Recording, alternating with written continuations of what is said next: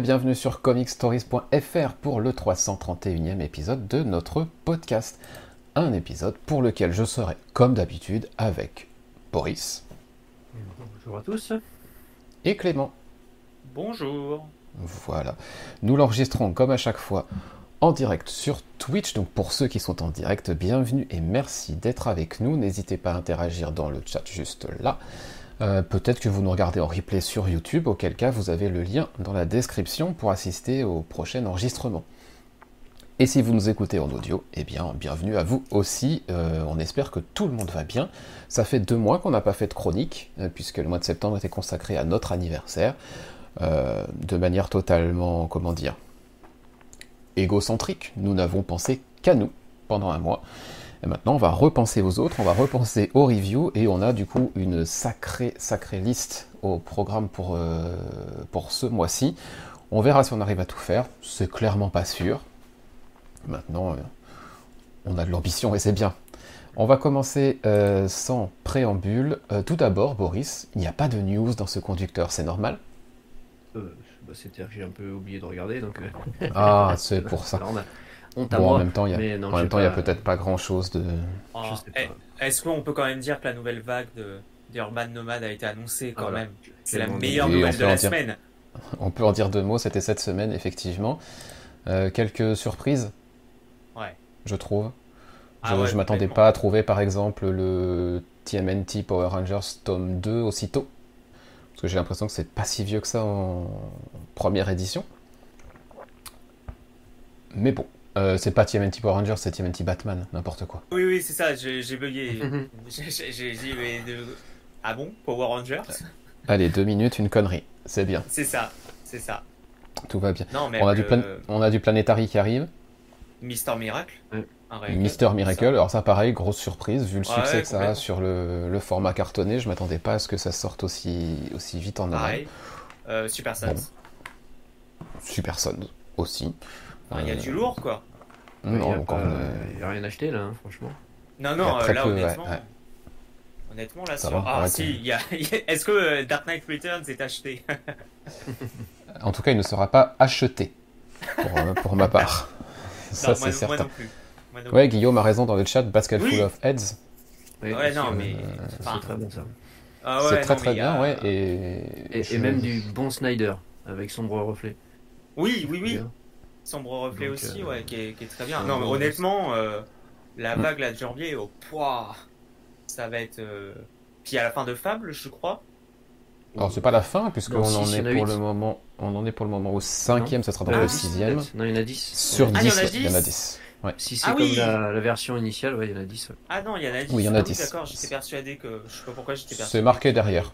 Si un doute, c'est marqué derrière. Ah, pour ma décharge, j'ai pas lu. C'est le... du coup, je ne savais pas.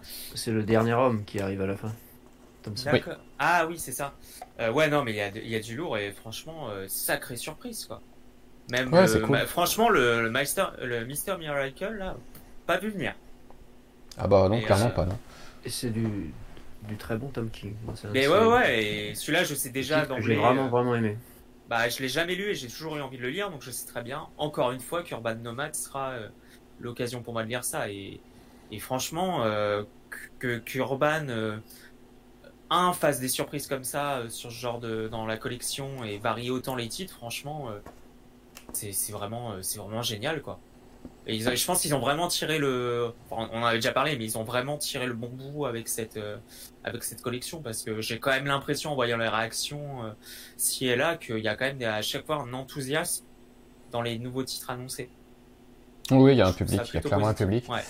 Euh, par contre, elle commence à prendre de la place, cette collection. Voilà. Ouais, ouais j'avoue que ouais, c'est pareil. Vous êtes jamais content hein. Non, mais c'est petit maintenant, vous n'êtes pas content. C'est une bonne chose que ça prenne de la place. Alors pour ceux qui nous regardent, elle est juste derrière moi. Ah, en plus, elle a de la gueule. Euh, et du coup, oui, c'est assez chouette. Mais euh, il va falloir attaquer un deuxième rayon. Mais ça, c'est un problème. C'est un bon problème. Hein, j'ai acheté tout ça en, grand format quand c'est sorti, moi, donc euh, question de place. Hein. Voilà, voilà, voilà. Euh, Allez, on, on attaque nos, chroniques. Euh, on, soulignera que Clément a quand même une bonne idée, puisqu'il a proposé une bonne news. Donc, euh, C'est vrai, je pour pense que là, c'est- Eh, comme Non, quoi, mal, hein. mal. Il est capable de, de faire des trucs pas trop mal. C'est ça. on aura attendu ça. 10 ans. Allez, on attaque avec, euh, eh ben avec Boris justement, qui va nous parler de The. Enfield Gang Massacre. C'est le numéro 2. Et Oui. je vais montrer quelques visuels. Voilà. C'est euh, That Texas Blood de, de Chris Condon et Jacob Phillips, mais euh, 100 130 ans en arrière, euh, époque du, du Far West. Donc j'ai déjà chroniqué le numéro 1 sur le site à l'écrit, que j'ai beaucoup, beaucoup aimé. Et euh, ce numéro 2, eh bien, c'est euh, du même niveau, voire même peut-être encore meilleur. Donc euh, pour faire simple en termes de résumé, c'est... un gang qui sème un peu la terreur dans un comté euh, qui n'est pas encore bien organisé, où la, justice, la police, enfin voilà, les autorités ne sont pas vraiment, euh, vraiment installées, donc il faut, il faut essayer d'installer tout ça et euh, il y a un, un un meurtre sanglant qui est commis et c'est le gang qui est accusé, donc on, va en profiter pour essayer de les, éliminer, donc ça, s'engage dans un, une fusillade, enfin voilà, une course-poursuite. Le gang et ceux qui s'imposent, qui veulent s'imposer comme les autorités. Et donc dans ce numéro 2, eh bien ça défouraille, euh, ça défouraille sec. hein. C'est vraiment du, western euh, avec ses clichés, on va dire, mais ces clichés euh, super bien, super bien interprétés et utilisés. Donc euh, c'est âpre, c'est sanglant, ça, ça, meurt sous des coups, des coups de, balles très violents. Et puis c'est super bien mis en scène par Jacob Phillips. Donc euh, c'est vraiment une, une belle lecture, moi j'aime beaucoup. Je trouve qu'ils ont bien, bien transposé l'univers euh, à cette époque. C'est pas comment dire, c'est pas révolutionnaire en termes d'histoire, hein, mais c'est vraiment bien écrit. Il y a tout ce qu'il faut quoi, du, de l'émotion, euh, de l'action et c'est en termes de plan et de. Pardon. Alors si c'est pour me censurer, c'est minable. hein. Tout, tout va bien, tout va bien. Il n'y a, mais- plus aucun contrôle Ne dans cette t'inquiète émission. pas, ne t'inquiète pas, je saurai m'en souvenir dans quelques minutes. Et, euh, et donc, voilà, voilà, j'ai été interrompu. Alors, non, franchement, c'est- franchement, c'est excellent. Euh, je, je, bon, j'aurais bien aimé le faire par écrit un peu sur le site, mais j'ai pas trop le temps là. Donc, euh, mais ça, ça vaut vraiment le coup. Et ceux qui, ceux qui aiment les westerns, ceux qui ont aimé le, qui aiment l'univers de The Texas Blood, c'est un- à prendre euh, évidemment. Donc, euh, vraiment une, une belle réussite pour l'instant au bout de, de deux épisodes. Voilà, voilà. Parfait. Euh, en même temps, on n'attendait pas moins, hein, vu, vu comme tu avais aimé Texas Blood. Ouais, ouais, c'est une série, bah, c'est une série qui, qui n'a pas marché en VF, hein, puisqu'il y a eu un tome chez Delcourt, dont c'est mon avis, mais je pense qu'ils n'ont pas vraiment fait la publicité pour que ça fonctionne. Donc ça s'est arrêté au bout de 1, et c'est bien dommage parce que ça, ça n'a fait que monter en puissance euh, au fur et à mesure des arcs. Là, c'est le quatrième. Et le troisième, notamment, était vraiment excellent. Si vous voulez voir un peu euh, ce que j'en pensais, il y a- la review sur le site. C'est vraiment une, excellente série, quoi. C'est dommage qu'ils aient pas tenté euh, davantage, mais bon. On connaît un peu le contexte et, si ça marche pas, bah, ça passe à la trappe. Donc voilà, c'est un peu, un peu dommage parce que moi je trouve, enfin vraiment, je me régale à chaque fois que je, que je lis un épisode de cette série. Ok. Eh bien, moi, je vais parler d'un truc dont je n'ai pas parlé depuis au moins quelques années. Euh, des Power Rangers. Euh, Mighty Morphin Power Rangers, c'est le... Alors, je vais profiter pour faire un petit peu mon cadre proprement. Voilà, c'est le 30e anniversaire. Et qui dit 30e anniversaire dit numéro spécial. Il n'y a pas que chez DC et chez Marvel qu'on peut se lancer dans des numéros spéciaux. Donc, euh, Boom a fait pareil. Il nous propose un gros one-shot consacré au, au 30e anniversaire des Rangers, avec évidemment un casting un peu euh, all-star pour ceux qui connaissent un petit peu les, équipes créatives euh, ces dernières années sur les Rangers. On a du Ryan Parrott, ça, ça fait plaisir de le retrouver. On a du Melissa Flores évidemment, Matt Groom, Maria Ingrande Mora, Amy Joe Johnston, Matt Johnston au scénario, et puis les dessinateurs, euh, ni plus ni moins que euh, Eleonora Carlini, Henry Prasetya, Marco Rena, Jomi J. Young, enfin voilà, des, habitués de chez Boom et des Rangers. On commence par une histoire en quelques pages pour euh, Ernie. Ernie, vous savez, c'est celui qui gère le- l'espèce de bar dans lequel se retrouvent les, Rangers dans leur vie civile, on va dire, à Angel Grove. Donc c'est lui qui est, lui qui est derrière le bar depuis bah, au tout début en fait. Et on a une histoire qui est consacrée à lui, euh, un hommage au personnage qui est vrai qui est souvent présent en arrière-plan. Et c'est assez, assez chouette. D'ailleurs, ça termine par un Fort Richard. Donc, je me demande si Richard ne serait pas par hasard l'acteur qui joue le personnage et que ce serait pas un espèce d'hommage posthume. Je n'en sais absolument rien. Je ne suis pas assez au courant de l'actualité des, Rangers version euh, série et puis des, acteurs et compagnie, mais euh, ce serait pas surprenant que cette histoire soit en fait un hommage euh, soit à l'acteur, soit à quelqu'un autour de, autour de ce personnage. derrière, on a un mariage. Alors je ne sais pas si ce mariage a déjà été introduit dans, dans l'univers des Rangers, mais on a un mariage entre deux des, des plus anciens, on va dire. Euh, puisqu'il s'agit, euh, s'agit de Tommy et il s'agit de... Ah, j'oublie toujours son prénom. Quelle horreur. Euh, j'oublie toujours son prénom, bah, c'est pas grave, je l'aurai pas parce que évidemment c'est pas noté ici. C'est pas grave. Donc on a un petit mariage bien sympathique, voilà. Et puis on a une histoire autour de Alpha derrière. Moi j'ai bien aimé cette histoire autour d'Alpha au niveau de, de son sens de la mission, du lien qu'elle tisse avec, euh, qu'elle ou il d'ailleurs tisse avec les, avec les Rangers. Euh, on remonte 9000, enfin presque 10 000 ans d'histoire euh, avec, Alpha, et on voit que bah, le personnage a toujours été présent d'une manière ou d'une autre, donc c'est un, joli hommage. De manière générale, voilà, c'est peut-être Kimberly, oui, tu as peut-être raison, Gail, j'ai un doute. On a six histoires qui ne sont pas bouleversantes pour la continuité, comme dans toutes les anthologies, mais en tout cas, il n'y en a pas une où je me suis dit, oh, c'était un peu inutile, c'était nul. Non, non, elles étaient toutes, euh, assez sympas. On nous tease des choses quand même dans ce numéro. On, a, euh, on nous annonce une série Mighty Morphin Power Rangers The Return. Oh. Voilà. Avec euh, évidemment le retour d'un personnage. Vous le voyez ici sur l'image. Je ne vais pas vous dire son nom pour pas spoiler ceux qui ne reconnaîtraient pas visuellement. En tout cas, elle revient à Angel Grove. Et puis on a une petite histoire autour de la Ranger Academy, euh, dont la série vient de commencer en VO, voilà, avec euh, Billy, donc le, premier Ranger bleu, qui est appelé à intervenir pour cette académie, donc c'est sympa. Et puis ça termine par euh, toute une collection, une galerie de...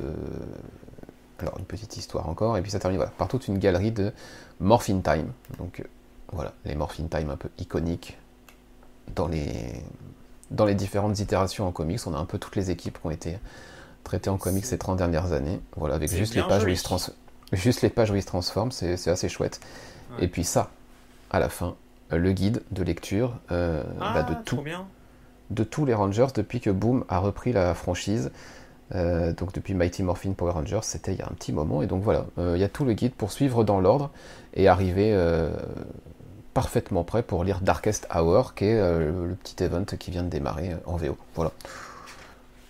C'est un numéro anniversaire. Euh, ça sera sans doute pas quelque chose qui marquera l'histoire, mais en tout cas, c'était suffisamment agréable. Et si l'objectif était de donner envie aux gens de lire les séries Power Rangers, qu'elles soient actuelles ou même les, les, premières séries, je pense à celle de Ryan Parrott notamment, bah mission est réussie parce que c'est suffisamment cool pour euh, effectivement donner envie de se replonger un peu dans, le, dans cet univers. Donc euh, voilà, ça fait le travail largement. Et on, on va. oui. On rappelle, j'en profite pour rappeler que pour ceux qui veulent démarrer euh, Power Rangers, il y a les, intégrales chez Vestron qui sortent en VF. Là, oui. Qui commence le 17 novembre, donc c'est le travail de Kyle Higgins. Donc si vous aimez Radiant Black, peut-être que vous aimerez les Power Rangers de Kyle Higgins. En tout cas, c'est l'occasion de se replonger dedans et, et, Vestron fait un bon boulot, même si effectivement c'est des petits formats, on peut toujours euh, gloser sur le prix et le format. Néanmoins, il continue et j'espère que ça marche pas trop mal, je sais pas trop, mais moi j'aime beaucoup cet univers, effectivement. J'ai repris avec euh, Ryan Parrot et, franchement ça fonctionne, ça fonctionne super bien. Donc là, ça sort le 17 novembre, il y a la première intégrale, qui reprend ce qu'avait fait euh, Glénat, mais qui s'était arrêté au bout de 4 tomes. Ouais. Et chaque, euh, chaque volume reprendra l'équivalent de 2 tomes chez Glénat. tu fais bien de le repréciser, on n'en parle pas assez de Vestron. Ouais, ils font des trucs, euh, ils font des trucs sympas. Moi, j'ai des, alors c'est, c'est que des franchises, hein. donc il faut, il faut ce genre de produit. Mais j'ai découvert quelques trucs, notamment des trucs sur Godzilla, ce genre de choses, euh, personnages que vous connaissez de nom, mais pas, pas plus que ça, et qui, euh, qui offrent des, des, des, titres vraiment sympas, euh, notamment, notamment graphiquement. Donc, c'est à, à piocher dedans en fonction de ce qu'on a envie de, de Et ils ont aussi tout ce qui est Transformers et G.I. Joe Oui. oui. Enfin, pour le moment, du coup, on verra, on verra oui, après, ça où, où ça termine avec, avec le reboot, mais. Euh, pourquoi pour le moment c'est chez eux, donc euh, si un jour on doit avoir euh, Transformers More Than Mid la fameuse, la fameuse série Transformers, ce serait a priori chez eux, à moins que avec le transfert ils perdent, ils perdent tout, mais ça on, le saura dans quelques semaines. et Gain nous dit qu'il y a aussi The Crow chez, chez Vestron. Ouais, il y, a pas mal, il y a pas mal de trucs, faut aller voir. Hein, ça n'a pas l'air excessif, là. Je regardais sur leur premier tome, euh, euh, sur leur intégrale, le volume 1, là, qui a annoncé. 22,95, euh, c'est pas. Non, non, ça, ça va, ouais. C'est les volumes simples, un peu, là, qui sortent. C'est à 10, presque 18 euros pour 4 épisodes, quoi. Ouais, ouais, là, es à... là, c'est indiqué que c'est le numéro 0 et 1 et 8. T'es à 22,95. C'est pas, c'est pas excessif. Non, là, c'est dans les prix. Après, c'est du souple. Donc, il y a des jeux, enfin, voilà. Et puis. Non, mais c'est voilà, c'est un petit peu plus cher, mais c'est euh, bah, un petit éditeur. C'est voilà, il faut. Euh, Attends, comment comment ça, Oui, oui, ils ont, du, ils ont, oui, oui, ils ont du My Little Pony, ouais. Et il y a, eu un crossover avec Transformers. Oui, oui, bien sûr. Mais, mais pourquoi j'ai jamais su ça? Parce mais que tu n'es pas assez curieux, peut-être. Ah ouais, non, mais moi, de savoir ça, je, je veux lire ça, le crossover Transformers Petit My Little Pony. Euh. Ah non, c'est. Ta vie va changer après ça. Ah, complètement. Non, mais de savoir qu'il y a eu ça, euh, je, revois ma vie euh, d'une façon différente, là. Sylvain nous dit euh, Vestron, ça doit bien marcher car les titres sont rapidement en rupture. Soit ça marche bien, soit c'est des tout petits tirages et du coup, forcément, ça tombe plus vite en rupture. Je crois que c'est des petits tirages aussi. J'avais cru voir une interview où qu'effectivement, il ne pouvait pas sortir énormément parce que ça ne se vendait pas énormément non plus. Mais en termes de rythme, c'est vrai que ça sort assez, assez rapide et ça, c'est bien que ça, ça permette de, de, lire régulièrement euh, un, nouveau, un nouveau tome. Et puis là, ils arrivent à la fin de la partie euh, Kylie, euh, comment il s'appelle, Ryan Parrot, au mois de novembre aussi. Donc voilà, ils sortent l'intégrale en même temps à peu près, donc ça permet aussi de raccrocher un peu les wagons. Après, je sais pas ce qu'ils prévoient de, est-ce qu'ils vont continuer après Ryan Parrot ou pas, ça serait bien quand même. Sinon, je crois que ça va définitivement tomber dans les, dans les limbes de la VF. Mais moi, j'accroche bien et voilà, je, je j'investis dans cet éditeur parce que voilà, si on, si on, veut avoir ce genre de produit un peu aussi euh, un peu différent, faut, euh, je pense qu'il faut un petit peu soutenir, euh, même si le prix est un peu excessif et, le format ne plaît pas forcément. Ouais. C'est, voilà. Voilà, j'ai fini ma phrase. on, continue, on continue alors avec Clément qui a terminé euh, ce titre dont moi je vous parlais la semaine dernière sur, euh, sur cette même chaîne Twitch. Euh, Dawn of DC, donc Adventures of Superman, John Kent, numéro 6. Merci Clément. Allez, on passe à la suite. je, vais, être assez bref. Je, crois que j'avais parlé du numéro 5 bah, il, y a plus, il y a quasiment deux mois maintenant. J'avais dit que, ouais, je crois, truc du genre. Et j'avais dit que c'était sympathique, mais voilà, que en fait, ça avait été une excuse pour euh, pour Tom Taylor de repartir sur euh, sur euh, bah, ce qu'il avait créé au niveau d'Injustice. Et bah, le numéro 6 le confirme. c'est pas un une mauvaise conclusion. Maintenant, c'est la conclusion d'une mini-série qui est surprenante. Je m'attendais pas forcément à ça. C'était pas mauvais, mais c'est clairement pas la meilleure chose que j'ai pu lire sur de, Tom Taylor. Et manifestement aussi, j'ai comme l'impression que la série lui permet aussi, euh, là je vais spoiler un peu, de d'amorcer aussi sur ce qui va se passer euh, dans le futur event euh, Beast World. Voilà, c'est pas. Il y a des choses intéressantes dans cette mini-série, sur cette conclusion, bon, des choses moins intéressantes. Ça m'a laissé, ça m'a laissé perplexe. Tu, tu, as lu, tu as lu ça, toi, Boris? Alors, j'ai lu. Euh, non, absolument pas ça. Eh ben, tu as bien fait. voilà. J'en ai, parlé la semaine dernière, je vais pas revenir dessus, mais euh, C'est assez, assez, triste de, de voir qu'on a une si bonne série autour de John Kent et qu'on a, ça. a ça derrière. voilà, tout ça pour ça.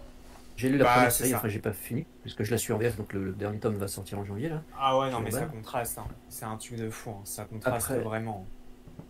Et euh, non, non, ça j'ai pas. Mais je lis plus de. En VO, je lis plus de. Ou de. Bah. De Marvel à part Green Arrow, mais je crois que je vais pas continuer très longtemps. Oh, mais euh, honnêtement, c'est parce que c'est Tom Taylor et que la mini-série était en 6 que j'ai continué jusqu'à la fin. Je pense que ça aurait été une ongoing ou qu'on en serait sur du, euh, du 12 numéros. Je suis franchement pas sûr que j'aurais continué. Je sais pas toi pour toi, Mathieu, mais. C'est John Kent, donc euh, voilà. Euh, ouais. Pigeon, pigeon un jour, voilà, mais. Euh, ouais, c'est. C'est dommage. C'est ça. Pour être, pour être poli, c'est dommage. C'est ça. C'est du gâchis. On va donc. On va donc passer sans transition à Boris qui va nous parler de quelque chose de sans doute beaucoup mieux. En tout cas pour moi c'était beaucoup mieux. il s'agit de Swan Songs, donc tu vas nous parler du deuxième et du troisième euh, numéro, alors que Gay nous pose une question. En partant de série Superman en 12, euh, est-ce que je continue Superman Lost? Non, pas du tout. Euh, pas du tout. J'ai arrêté ça aussi. Swan Songs, du coup. Alors, tu avais parlé du 1, je crois, hein, il y a deux mois. Ouais. donc, je l'ai rattrapé et j'ai effectivement beaucoup, beaucoup aimé aussi. Mais je crois que j'ai préféré le numéro 2, moi. alors, on rappelle que c'est la une nouvelle euh, série anthologique de Maxwell Prince, qui va être en six numéros. Donc à chaque fois, c'est un dessinateur différent, et euh, l'idée de base, c'est de d'évoquer la fin de quelque chose. Donc euh, le premier, c'était la fin du monde, en gros, avec la personne en parallèle. Là, c'est le numéro 2, c'est la fin d'un couple, d'une relation.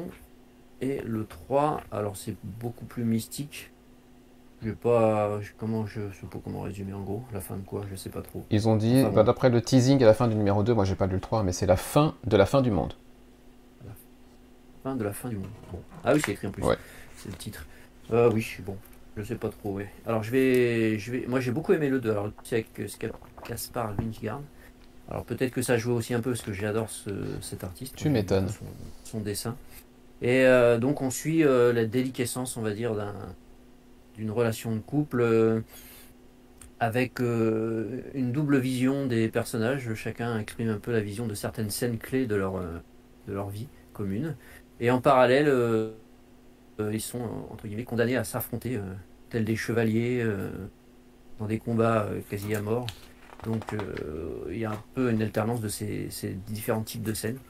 Et j'ai beaucoup, beaucoup aimé aussi cette, cet épisode. Je trouve que c'est vraiment bien écrit. Et on retrouve tout ce qui fait le sel un petit peu de, des meilleurs épisodes de Maxwell Prince. C'est ce, cette capacité à procurer des émotions euh, à la fois touchant, c'est à la fois touchant et, et, des fois un peu, un peu drôle ou un peu, voilà, un peu spectaculaire pour certaines scènes. Euh, ce numéro 2, vraiment, j'ai beaucoup aimé moi. Ça m'a, bien marqué. C'est plus que le 1 encore. J'ai vraiment, vraiment accroché. Euh, le numéro 3, c'est euh, dessiné par Philippe Andrade, donc le dessinateur de Lela Star. Là, c'est un petit peu plus aride. C'est pas, pas mal fichu. On suit un. C'est après la, une sorte d'apocalypse. Alors, moi, j'ai compris qu'il voulait réécrire un peu une partie de la genèse. Alors, moi, j'y connais rien. Pas donner de leçon, parce que je sais pas. Mais voilà, il réécrit une partie euh, de la Genèse, euh, etc. Et euh, j'ai trouvé que c'était sympathique à lire, mais j'ai moins, moins, en termes, voilà, en termes d'émotion, je trouve que ça fonctionne moins. Le trait de Philippe Andrade, là, c'est plutôt du, on va dire du crayon de couleur. Alors, je sais pas s'il dessine au crayon de couleur, hein, mais ça donne cet aspect-là. et c'est un petit peu plus, un petit peu plus compliqué quand même au niveau dessin. C'est pour rentrer dans quand même, c'est pas évident. Et puis l'histoire, euh, ouais, l'histoire est assez mystique et, suit un couple, euh, bah, c'est euh, l'équivalent d'Adam et Ève, mais un peu revu, enfin, que j'ai compris. sympa quoi, mais c'est pas le, c'est le moins bon des trois épisodes moi pour le moment. Et voilà, c'est un petit peu plus difficile d'accrocher, mais ça, se lit agréablement. Mais c'est pas un coup de cœur, c'est pas une grosse, une grosse lecture. Donc, donc c'est une, quand même une bonne série anthologique. Pour l'instant, on en est à la moitié. C'est, ça, ça, a les qualités de ce que fait euh, Prince, donc c'est des, épisodes vraiment. Qui sont intéressants à lire avec euh, certains qui sont plus, euh, plus palpitants que d'autres. C'est vrai que peut-être que le dessin a joué un peu, même si sur euh, les Star j'avais beaucoup aimé, là je trouve que ça fonctionne un tout petit peu moins bien. Euh, mais bon, c'est pas, c'est, pas grave, j'ai quand même pris un peu, de, un peu de, de- plaisir à le lire. Le suivant qui va arriver, c'est avec Caitlin Learski, c'est une dessinatrice que j'aime beaucoup aussi, qui a travaillé beaucoup chez, avec Sean Lewis euh, sur, sur des titres qui sont sortis euh, chez iComics notamment, sur Coyote. Et puis le dernier, non, il en aura. Alors le 5, je sais plus, le dernier c'est avec Martine Morazo. Mais donc, bah, je vais aller jusqu'au bout évidemment de cette euh, mini-série autologique. Et je, alors l'aut- l'auteur a sans doute imaginé qu'il n'aurait pas plus d'histoire à raconter, mais ça aurait pu être comme Ice Cream Man, une, euh, une série qui aurait pu durer euh, beaucoup plus longtemps, avec euh, sans doute suivi avec plaisir. Oui, Parce clairement. s'est limité parce qu'il s'est dit voilà, il a peut-être eu, il avait peut-être six histoires en tête, pas plus, et puis il s'arrête. Alors que je crois qu'on t'a perdu, Boris. Enfin, en tout cas, euh, il y a eu une coupure sur ton son Ouais. assez, assez brutale. Euh, c'est pas grave, on te, on te retrouvera dans... Ah, ça y est, je crois que tu, que tu essayes de revenir et nous, parler, et nous parler en morse. Euh, c'est pas grave, on va, on va continuer. Si tu avais une phrase à terminer, tu pourras la terminer euh, quand tu seras de retour. On va continuer avec quoi? Ben, On va continuer avec moi euh, et avec Neverlanders. Neverlanders, c'est de Tom Taylor et de John Somariva. C'est un bouquin assez historique, entre guillemets, puisque euh, j'ai eu l'occasion déjà de le dire, mais c'est quand même assez important.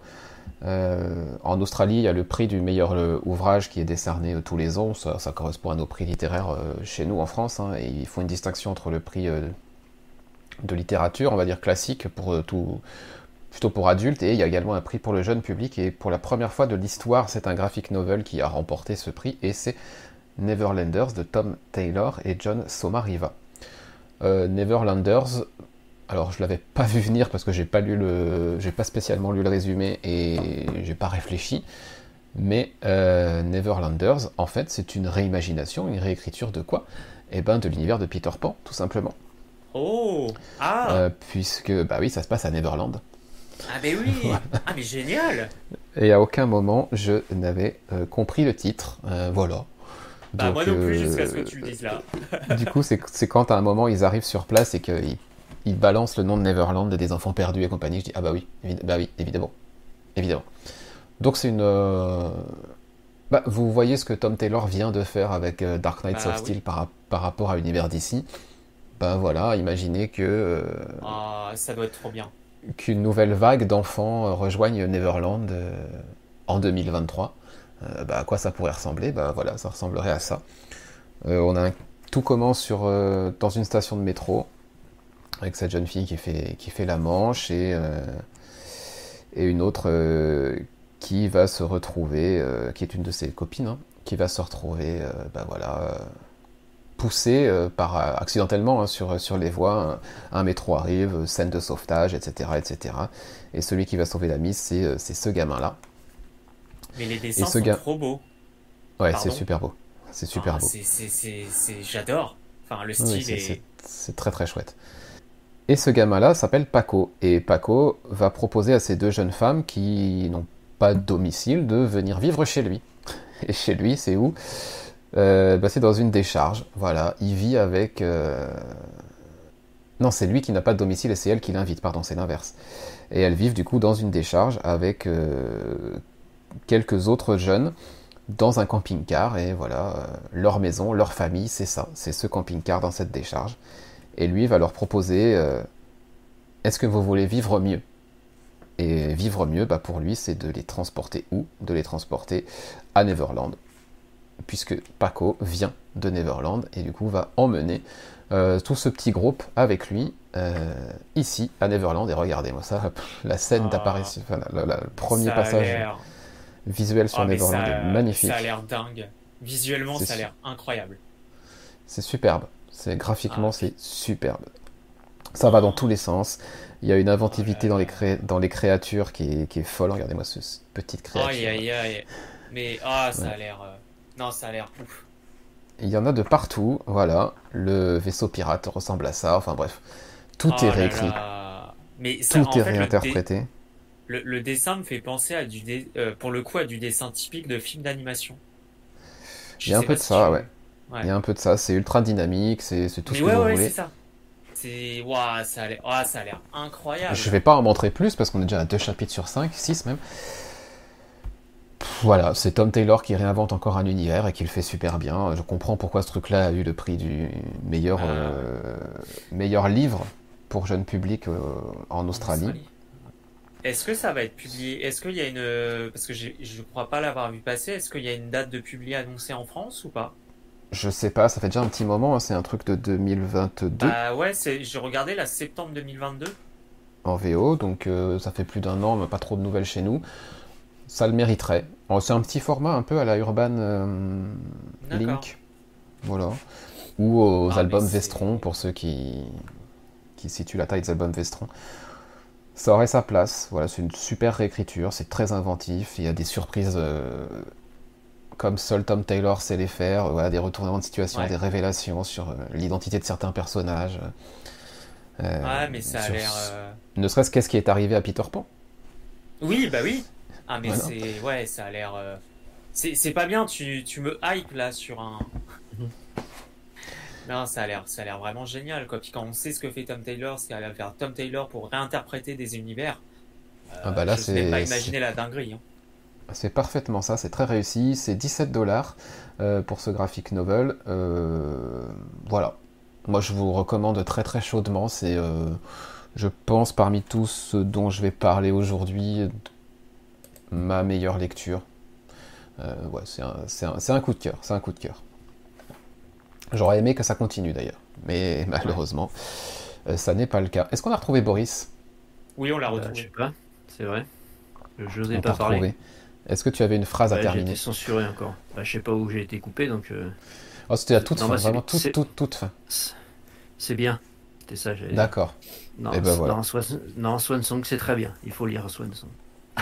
je, je confirme. Je confirme. On va continuer. Euh, tu as, tu n'avais pas, tu t'étais pas intéressé à Neverlanders non plus. Hein non, mais je vais le faire maintenant. ok. la, machine Mathieu a encore frappé. Désolé. mais après, c'est du Tom Taylor, peut-être que oui. Urban va se pencher dessus. Hein. il, serait, il serait bien inspiré de le faire parce qu'en termes, en termes de récit jeune public, c'est euh, c'est absolument parfait. Et même moi qui pourtant ne suis a priori pas un jeune public à mon âge, euh, bah, mhm. ça a très très bien marché. J'étais plutôt émerveillé par la partie graphique de John Somariva et, et par cette réécriture et ces, ces twists, ces surprises qu'on nous. Voilà. Une fin un peu rapide peut-être, euh, c'est pour ça que je dis que j'aurais aimé une suite. J'aurais aimé qu'on s'arrête peut-être un peu plus tôt et que on nous offre un deuxième tome parce que vraiment. Euh, je pense pas qu'il y ait de suite à ça et c'est presque dommage.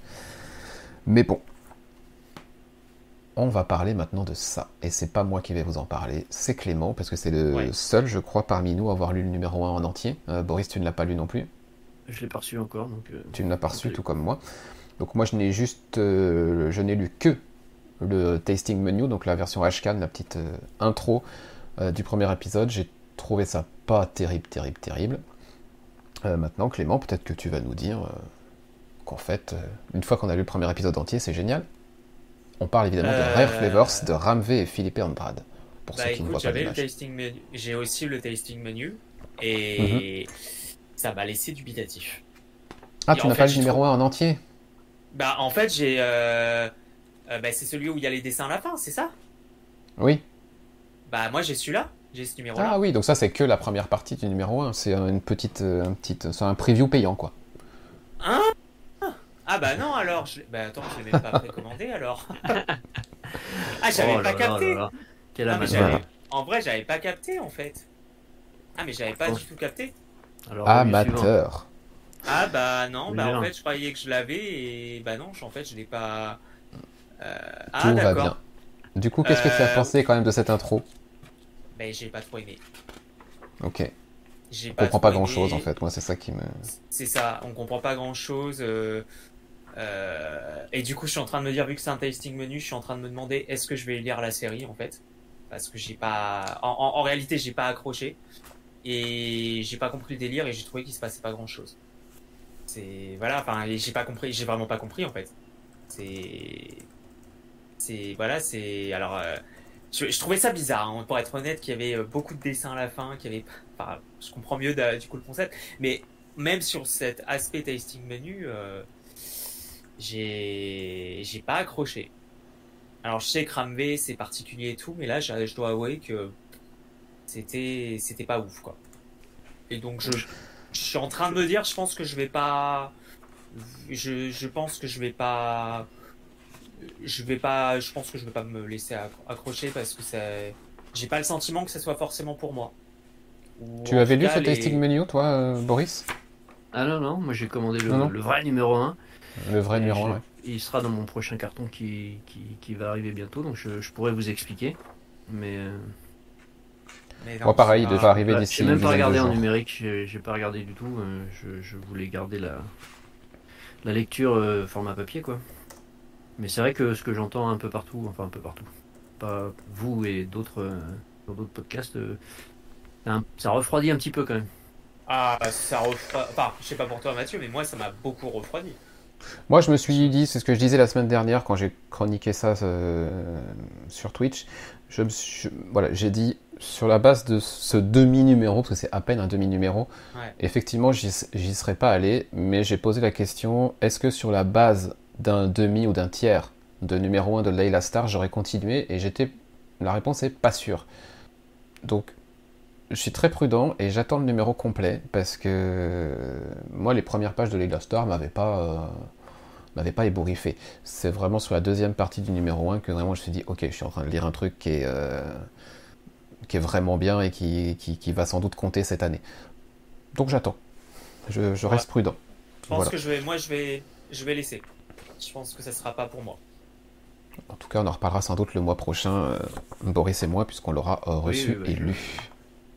Ouais, Je pense qu'à la rigueur, je me laisserai tenter par le TP, mais euh, puis ça me fera des économies aussi, hein, vu le prix des, des singles. Mais euh, non, j'ai pas. C'est pas. Même si effectivement c'est un tasting, euh, là je dois avouer que sur les. Parce qu'on est quand même sur quoi 7-8 pages? Facile? Ouais, 8 pages, ouais, pas plus, ouais. 8 pages. Euh, bon, après, sur 32, vous me direz, il peut se passer des choses, mais euh, ouais, c'est pas. Je, je- voilà, je pas, j'ai pas accroché. Je pense que je passerai. euh, je passe mon tour sur ce titre. Ok. Eh bien, dans ce cas, puisque tu passes ton tour, on passe à Boris. Et comme vous le voyez à l'écran depuis quelques instants, euh, Boris va nous parler de The Younger and the Dusk. Tu nous avais parlé du numéro 1 la dernière fois, je crois. Euh, Ouais, je, l'ai fait à l'écrit. Est-ce que je, je l'ai fait en podcast? Je sais plus, mais je- je- j'en ai parlé en tout cas quelque part sur le site. C'est une série de fantasy de euh, J. Willow Wilson et euh, Christ Walgoose, colorisé par Nsasik. Euh, au départ, euh, initialement, moi, c'était euh, pour euh, le dessinateur hein, que j'allais. euh, ouais, Chris celui qui Ouais. était. euh, Qu'est-ce qu'il avait fait qu'on avait bien aimé il y a quelques années Ah, chez bah, Boom avec Alienated. Oui, mais un autre aussi. Et Porcelaine, Euh, Porcelaine euh, ok. qui est sorti en VF. Je sais pas si c'était ça que tu. Non, c'est pas ça, mais je retrouverai pas, c'est pas grave. C'était un truc un peu pareil, dans l'esprit un peu euh, fantasy, euh, euh, Ouais, sur, sur des livres, sur euh, des bibliothécaires qui, qui. Et puis on, on voyait les histoires, les personnages qui. Bref, c'est pas grave, je retrouverai. Ouais, ça se trouve, c'est pas Chris. Wild Goose, donc. on, va pas, on va pas passer trop de temps dessus alors. Non, c'est clair. Allez. Donc j'avais beaucoup aimé le, le premier euh, épisode, euh, aussi bien graphiquement et finalement euh, scénaristiquement, je trouvais que c'était bien maîtrisé parce que J. Willow Wilson, c'est moi c'est un peu tout ou rien. hein. Il y a des trucs comme que j'ai bien aimé quand The Invisible Kingdom chez iComics j'avais trouvé ça plutôt très bon. Par contre, il y a d'autres voilà d'autres titres où j'avais vraiment moyennement accroché. Donc c'était un peu euh, scénario un peu qui tout double, mais euh, ça fonctionnait, euh, ça fonctionnait bien. Elle installait bien son, univers. Donc c'est un univers avec des différentes ethnies, on va dire, qui se, qui se sont fait la guerre pendant des, décennies et qui là, face à un nouvel ennemi, vont être amenés à se, à s'unir, à unir leurs forces pour, pour lutter. Et donc, euh, bah voilà, c'est la mise en place de nouvelles relations, de, de changements de- d'attitude, etc. Et donc, c'est c'est plutôt, euh, plutôt, c'était plutôt bien construit. Et ça continue sur ce numéro 2. Toujours pareil, c'est beaucoup de, de scènes de dialogue, même s'il y a, beaucoup, il y a de l'action aussi. hein. Mais euh, voilà, des scènes qui, qui présentent l'univers et les tradition des, personnages, comment, comment se nouent et se dénouent leurs leur relations. Et franchement, c'est très très bien écrit. Moi, j'accroche j'accroche beaucoup. Alors, je ne suis pas un grand spécialiste de la fantasy, donc peut-être qu'un qu'un lecteur accro et un fan hardcore de ce genre va, peut-être trouver que c'est relativement classique. Peut-être, mais bon, moi, moi, mon petit niveau, on va dire, ça, ça m'accroche bien. Et puis, euh, et puis graphiquement, c'est superbe, tout simplement. Je, trouve que vraiment euh, le, dessinateur fait un travail euh, assez impressionnant.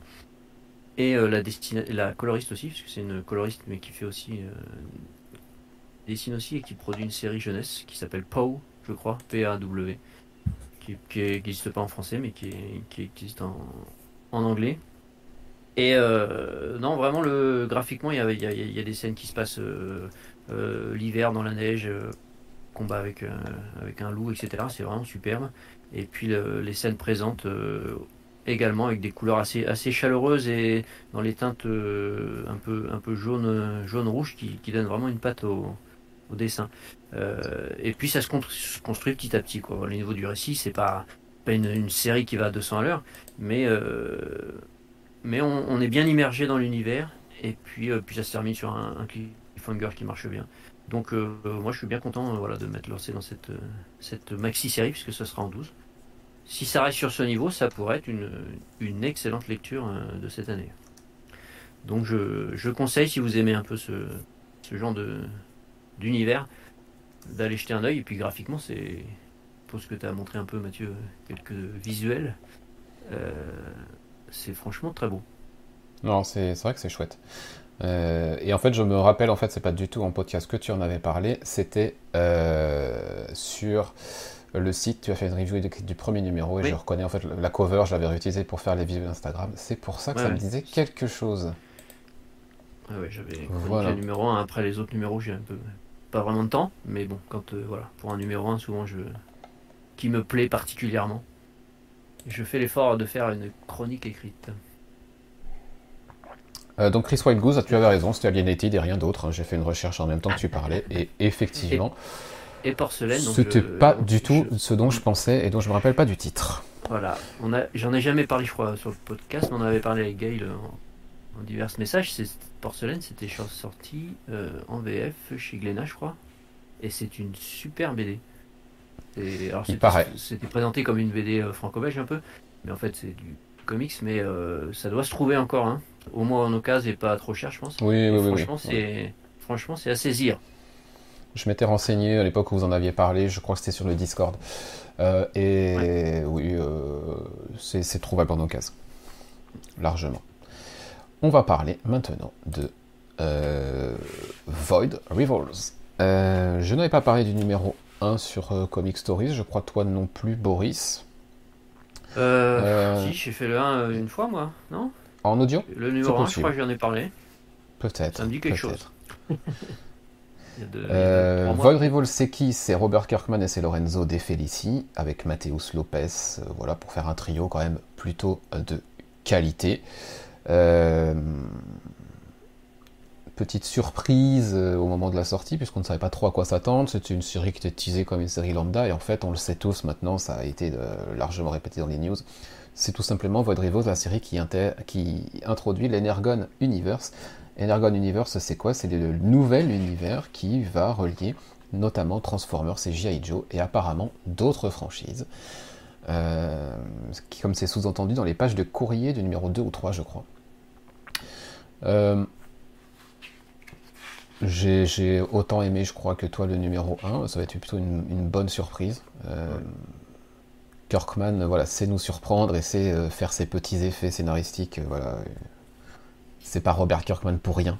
Donc, voilà, il avait su me, piquer, piquer ma curiosité. Et puis, quand les, les titres de l'Energon Universe ont été annoncés, qu'on nous a dit Transformers par Daniel Warren Johnson, écrit et dessiné par Daniel Warren Johnson, on se dit ah Bon. Puis derrière, on nous annonce deux séries autour des G.I. Joe écrites par Joshua Williamson. on se dit, ah, c'est un univers qui a l'air quand même sympa, donc on va, on va tester. Donc je continue euh, Void Revolts, tout comme toi. Euh, numéro 2 et 3, euh, ma foi, on, continue sur du bon récit de SF. alors on sent que ça reste très introductif pour un univers plus vaste. Mais les deux personnages qu'on nous, présente, bah, voilà, on nous met toute une mythologie en place, notamment autour de, cet anneau, de, ces, deux, planètes un peu rivales. Il y a un peu de, il y a un peu de saga, je trouve, quand on lit quand on lit juste la présentation de ces deux planètes qui sont la guerre depuis des générations et des, générations, et que euh, bah, dans cette série Void Rivals, on va se faire se rencontrer de soldats de l'une de ces, de chacune de ces deux planètes, et qui finalement vont travailler ensemble, etc. Alors on n'est pas sur une histoire d'amour, une histoire familiale, euh, mais malgré tout, voilà, j'ai quand même eu mon petit, mon petit saga en arrière, en arrière pensée. Euh, ça marche très bien. Lorenzo De Felici écrit, enfin dessine euh, bien, mais ça, on va pas, voilà. J'avais adoré cette double page. Euh, Lorenzo De Felici est plus que doué. Le, duo fonctionne bien. On avait déjà eu la preuve sur, sur des projets précédents. Voilà, moi ça, ça le fait, ça continue, ça continue à le faire. Et la hype pour Transformers numéro 1 est au sommet. Il me tarde de le recevoir. Il est sorti mercredi. Il me tarde vraiment de le recevoir et de de, suivre encore une fois Daniel Warren Johnson dans un projet euh, qui a l'air euh, assez fou. Tu, aimes toujours, Boris? Ouais, ouais, ça fonctionne super bien. C'est, comment dire, c'est pas révolutionnaire, mais euh, c'est super bien écrit. Au niveau tant au niveau des relations entre les personnages que de la construction un peu de, l'univers et puis toujours les petits twists évidemment qui, qui relancent tout à chaque fois donc non non vraiment une très bonne lecture, quoi. Je, on s'ennuie pas. Et puis euh, le dessinateur est euh, sur Oblivion Song, des fois c'était un peu brouillon, on va dire, un peu un peu touffu, quoi. Là, je trouve qu'il a bien épuré son. C'est pas le même univers, hein, évidemment, mais il a bien épuré son dessin et, et je trouve que c'est très joli, effectivement, et c'est super lisible. Donc non, non, une très bonne, euh, très bonne, très bonne série. Au début, moi, j'avais pas compris que c'était un, truc productif, donc je l'avais pris comme une série, une nouvelle série, quoi. Euh, mais je suis pas déçu, ça, ça, fonctionne même indépendamment pour l'instant de complètement de l'univers Transformer que je ne connais absolument pas et que je vais découvrir avec euh, avec la série de, Warren Johnson. Donc euh, je crois que j'en suis à peu près au même point que toi. Moi, moi Transformers, c'est à peu près deux ou trois films et puis peut-être quelques pages de, BD lues ici ou là et c'est tout. Ah mais, pourtant, je, voilà. Moi, c'est zéro. Je moi, je connais de nom, c'est tout, mais je ne sais absolument pas. J'ai jamais rien vu, rien lu. Donc, donc j'attends d'être euh, introduit par, par Daniel Warren Johnson, si je puis dire. Et euh, j'en profite puisque dans les pages de pub à la fin, il y a pub pour Chroma, pour, euh, je crois qu'on n'en a pas parlé. On disait que ça allait sans doute arriver en VF, et donc là c'est officiel, ça arrive chez Delcourt. Est-ce que je. Oula, faut pas que je mette mon on l'a dit ou pas les pages. Je sais pas si on l'avait déjà dit. Non, on n'avait pas dit que ça arrivait chez Delcourt. Oh je cherche la fameuse page de pub. Évidemment, je ne la trouve pas. Il y a tellement de pages de pub. C'est sur le 2, je l'ai. Peut-être pas sur le 3. Hein. C'est vachement bien ça. Enfin bon, peu importe, ça arrive. Là voilà. Et donc euh, voilà, ça arrive en VF et si vous n'avez pas, vous avez pas lu, c'est à, saisir. C'est une, excellente histoire. Hein. Super bien J'ai fait euh, dessiné. Je pense, j'espère que vous avez compris mon message subliminal pour ceux qui regardaient à l'image. Mais oui, oui, euh, Chroma, c'était. On voit l'évolution hein, de Lorenzo De Felici, effectivement, tu le disais par rapport à Oblivion Song, il y a un gap qui a été franchi. Euh, Chroma, je pense que c'est là où il était à son maximum, enfin à son sommet. Euh, et du coup, ouais, on voit que cette évolution, en termes de mise en page, le récit est dynamique, mais la mise en page aussi. Et si, cette, si Void Rivals est un bon blockbuster, c'est aussi parce que Lorenzo De Felici a énormément progressé sur ses compositions et tout ça, et c'est très efficace. Ouais, c'est le, mot. Efficace, c'est, voilà, efficace et c'est, c'est un, bel univers. On voit qu'il a bossé son truc, mais euh, ça n'a pas le côté euh, brouillon qu'avait euh, parfois Oblivion Song. Même si mhm. l'univers d'Oblivion Song induisait forcément un petit peu avec toutes, ces créatures, c'est induisait un petit peu forcément un, dessin un peu touffu. Mais voilà, c'est là on sent qu'il a un peu épuré tout ça. Quoi. Euh, Xav dans le chat nous dit que les personnages sont attachants, qu'il leur souhaite un très long voyage. Bah, nous aussi, clairement. Euh, Transformers, pas besoin de mm. connaître, sauf 2-3 noms. Euh, bon. on verra. On ira voir sur, sur Wikipédia pour découvrir si, si, on est un peu en panne de, de noms. Mais je pense Exactement. qu'on va pouvoir le faire. Oui, je pense. Je pense. On enchaîne avec Clément qui va nous Oui. parler d'une conclusion. Euh, c'est la Oui. conclusion de ce qui vient de sortir en VF pour le tome 1, c'est-à-dire euh, Dark Knights of Steel. Je pourrais en, en dire un petit mot rapide euh, Ouais. Ex- après Clément. Je, je vais être euh, très bref, donc euh, vous savez évidemment comment j'ai apprécié le, le début de toute cette, euh, toute cette série de, de Tom Taylor. Et, si autant je peux être critique de Tom Taylor sur ce qu'il a fait sur Adventures of Superman, c'est tout autre. Ça en est tout autre sur Dark Knight of Steel. Et, et alors sur cette conclusion, euh, et ben j'ai, enfin voilà, j'ai adoré, euh, j'ai adoré. Alors peut-être qu'on peut regretter, qu'on peut avoir le sentiment que ça se termine de manière peut-être un chouïa un peu abrupte. Euh, néanmoins, euh, néanmoins, c'est quasiment un sans faute tout le long de cette mini-série. La fin reste satisfaisante et, et voilà. Enfin, franchement, ça a été un kiff de bout en bout, malgré les retards de, lire cette série où j'étais épaté de voir comment Tom Taylor a réussi à, réinterpréter l'univers de DC Comics euh, sous la, sur de la base pour en faire de la dark, euh, la dark fantasy et surtout en faire quelque chose à la fois d'original et de, cohérent. Et ça, ça a été, euh, ça a été réussi et, vraiment, franchement, c'est un immense coup de cœur. Bon, là, je vois en même temps, Mathieu, que tu, tu montres les, pages, les dessins de bout en bout ont été sublimes. Enfin, vraiment, ça a été, euh, ça a été un réel kiff euh, de lire cette série. C'est, c'est, ça a vraiment été un, bijou. Enfin, franchement, la conclusion m'a pas déçu. J'ai, adoré. euh, on était vraiment sur l'aspect réinterprétation, mais à la fois une dimension blockbuster ou des rebondissements, réinterprétation de l'univers. Enfin, franchement, ça a été. Euh, c'est- j'ai adoré. Enfin, de bout en bout, j'ai adoré. euh, ça n'a pas du tout été une, une déception pour ma part. Boris? Bah moi j'ai lu le, le tome 1, donc c'est l'équivalent de la moitié, les six premiers. Ouais. Et c'est vrai que autant Tom Taylor, euh, des fois son ses univers alternatifs comme DC, moi ça m'a très vite lassé. Autant là je trouve que c'est c'est très malin, la façon dont il a fait un peu permuter les caractérisations, les éléments des personnages qu'on connaît, euh, ça fonctionne super bien. Euh, aussi les quelques événements euh, classiques, hein, on va dire, de, de l'univers, la mort de- des parents de, Batman par exemple, ce genre de choses. Euh, je trouve qu'il les replace bien et ça, il construit son, son histoire parfaitement avec toutes ces, tous ces éléments. C'est assez surprenant. Effectivement, en dessin, c'est très beau, très très beau. Ça, ça fonctionne parfaitement. Après, il ne construit pas vraiment l'univers de fantasy autour, en tout cas dans la première partie. Pour moi, ça m'a pas du tout gêné. Mais c'est vrai qu'il n'y a pas de, on voit pas la vie, on va dire, dans ce, cet univers pour les personnages lambda. Mais en termes de d'écriture et de, de surprise et de voilà de, fun c'est vraiment euh, vraiment bien fichu j'ai bien aimé j'ai hâte de voir la deuxième partie pour, pour, euh, pour l'instant c'est pas encore annoncé en VF mais euh, non vraiment une, bonne lecture quoi fun qui qui déçoit pas et qui pour l'instant ne tire pas sur la corde du, concept Mhm. Euh, voilà, moi j'en ai reparlé la semaine dernière hein, sur, sur Twitch, donc je vais pas, je vais pas m'étendre plus. Euh, je trouve que le numéro 12 est un peu en dessous des autres, mais je comprends pourquoi. Et c'était la nécessité de conclure euh, et d'av- d'avoir quelque chose qui se tienne. voilà.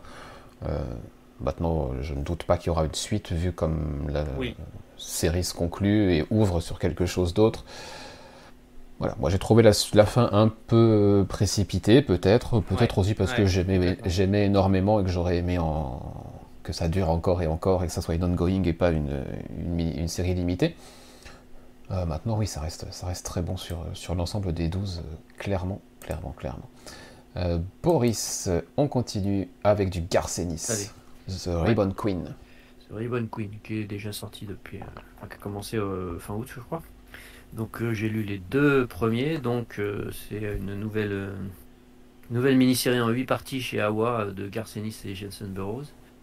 Donc on est dans le thriller hein, horrifique, parce que Jason Burroughs c'est forcément un peu horrifique.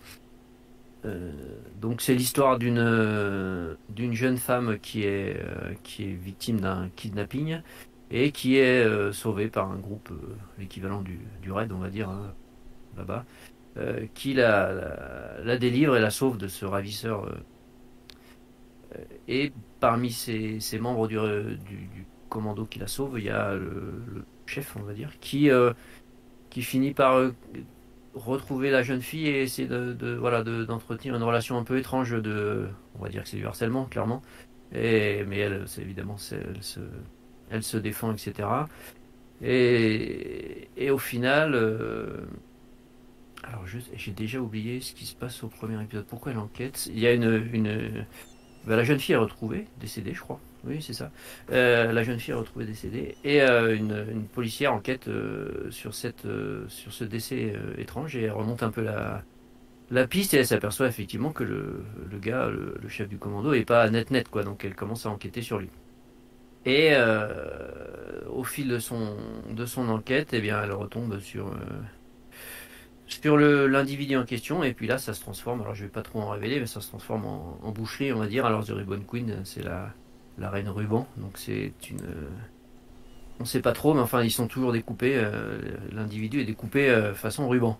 Donc euh, forcément ça donne des scènes très graphiques. Et puis elle s'aperçoit que bah, derrière ce, ce type, eh bien il y a, y a tout un tas de groupes de, tout un groupe de personnes qui qui est un peu du même genre et qui, cherche à le défendre et elle va avoir quelques quelques soucis. J'ai trouvé que c'était plutôt sympathique sympathique, euh, pas, dans le sens euh, graphique, hein, parce que ça saigne quand même. Mais euh, c'est beaucoup de, beaucoup de scènes de discussion. Alors ça fait avancer, avancer l'intrigue, on comprend pas mal de choses, mais ça reste assez lent, j'ai trouvé. Je m'attendais à ce que ça soit un peu plus rythmé. je me suis pas ennuyé, j'ai pas, voilà, c'est pas une lecture qui me déplaît. Je trouve juste qu'en termes de rythme, c'est un peu lent. J'aurais aimé que ça, bouge un peu plus. Maintenant, euh, euh, c'est assez intrigant et puis graphiquement, effectivement, ça, quand ça saigne, ça saigne quoi. Il y a des, pages qui ne laissent pas indifférent. ne donnez pas ce comics à vos enfants. Hein.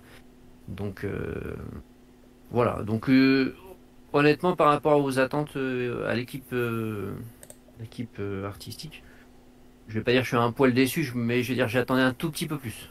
Voilà, je, trouve que c'est un petit peu mou. Mais euh, je pense que, bah, de toute façon, je vais aller jusqu'au bout des, des 8 numéros. Ça devrait quand même fournir une bonne histoire euh, politique horrifique, avec derrière un petit peu des thèmes euh, actuels hein, sur le, harcèlement, la relation homme-femme, etc. Mais au bout de deux, suis un peu. voilà, j'aurais aimé que ça aille un petit peu plus vite. Ok. Xav dans le chat te demande si tu lis No One et par rapport à No One, du coup, si jamais tu le lis, qu'est-ce ah que. Je lis pas. Je lis pas ça. Il me semblait bien que, il semblait bien que tu ne le lisais pas. Je sais même pas ce que c'est, donc euh, c'est quoi? Euh, C'est dans l'univers. Euh, c'est dans l'univers de Radiant Black, c'est le polar. Ah, voilà, c'est en temps réel. Non, non, Radiant Black, j'ai j'ai laissé tomber l'univers tout entier. Comme c'est jamais, comme les autres séries sont pas sorties en VF, j'ai même pas tenté quoi. C'est compréhensible. je ne peux répondre à cette question que par la négative. Très bien. Euh, on va enchaîner. Euh, si je me trompe pas, oui, c'est bien ça. Euh, Tales of the Titans, starring Raven, par Tini Howard. Et évidemment, j'ai encore oublié son prénom. elle ne m'en voudra pas. Eleonora Carlini, dont on parlait il y a quelques minutes sur les, les, Power Rangers. Juste avant, histoire de clore la conversation qui a déjà beaucoup trop duré et qui est en fil rouge depuis le début. Ce fameux truc chez Boom auquel je pensais ou pour lequel j'ai confondu Chris Wildgoose, c'était en fait Matt Smith le dessinateur et c'était Folklords. Alors, pour être honnête, quand tu en as parlé des histoires de livres et tout ça, j'ai pensé à ça, mais je me suis dit, mais c'est pas ça du tout, qu'est-ce qu'il raconte? Ah voilà. Ben, euh, effectivement, j'ai revu quelques images de Folklore et c'est pas ça du tout. Voilà. mais Folklore, euh, on attend la suite, évidemment. dont on espère la suite, ouais. en, tout cas, en tout cas, moi, j'avais vraiment beaucoup aimé cette mini. Bref.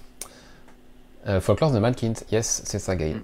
On continue donc, on revient à Raven, euh, dans Tales of the Titans. La première histoire était autour de Starfire. Euh, j'en avais parlé, je crois pas pour Comic Stories, mais j'avais eu l'occasion d'en faire une chronique. J'avais beaucoup aimé celui de, autour de Starfire. sans faire de, suspense inutile, j'ai moins aimé celui autour de Raven. parce que autant Starfire, on allait chercher un pan qui était peut-être moins exploré sur le personnage, euh, qui était peut-être plus moderne, plus je sais pas, plus frais, je sais pas comment, comment dire. Autant là sur Raven, on va nous rechercher, on va nous rechercher ce qu'on va toujours nous chercher quand on parle de Raven, c'est-à-dire Trigon. Trigon. Euh, et il y avait peut-être d'autres choses à aller chercher sur elle.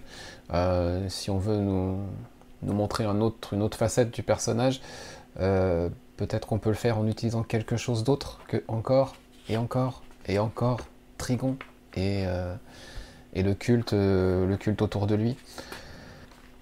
C'est dommage parce que je, vois ce que voulait nous raconter Tiny Howard autour du personnage.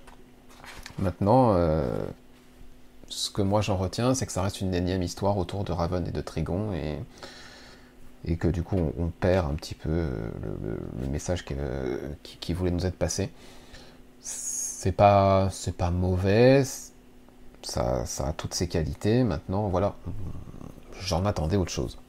Graphiquement, Carlini fait le taf, c'est cool. Euh,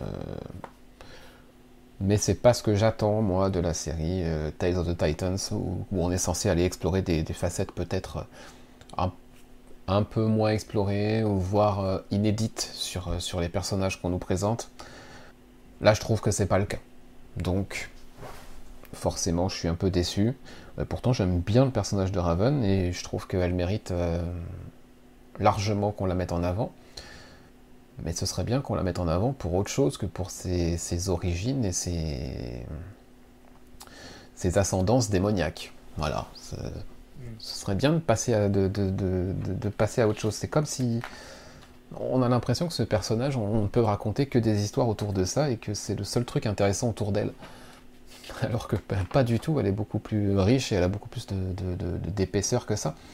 Donc c'est dommage de la ramener en permanence au, même truc et de la ramener en permanence à ses origines. Et au final, euh, parmi tous les personnages qui font partie des Titans, c'est peut-être celle qui a le moins évolué dans l'histoire euh, au long cours. Euh, tous mm-hmm. sont passés par plein d'étapes et plein d'évolutions.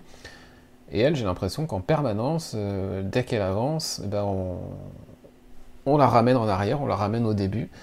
Et bah c'est dommage, c'est dommage. Maintenant, ça reste une lecture sympathique malgré tout. Je sais que je suis le seul à lire ça, hein, donc je, ouais, je bah, vous demande pas. Tiny, euh, Howard, euh, c'est un nom qui en général ne m'attire pas du tout. Le peu de trucs que j'ai lu, je trouvais que c'était pas très bon à chaque fois.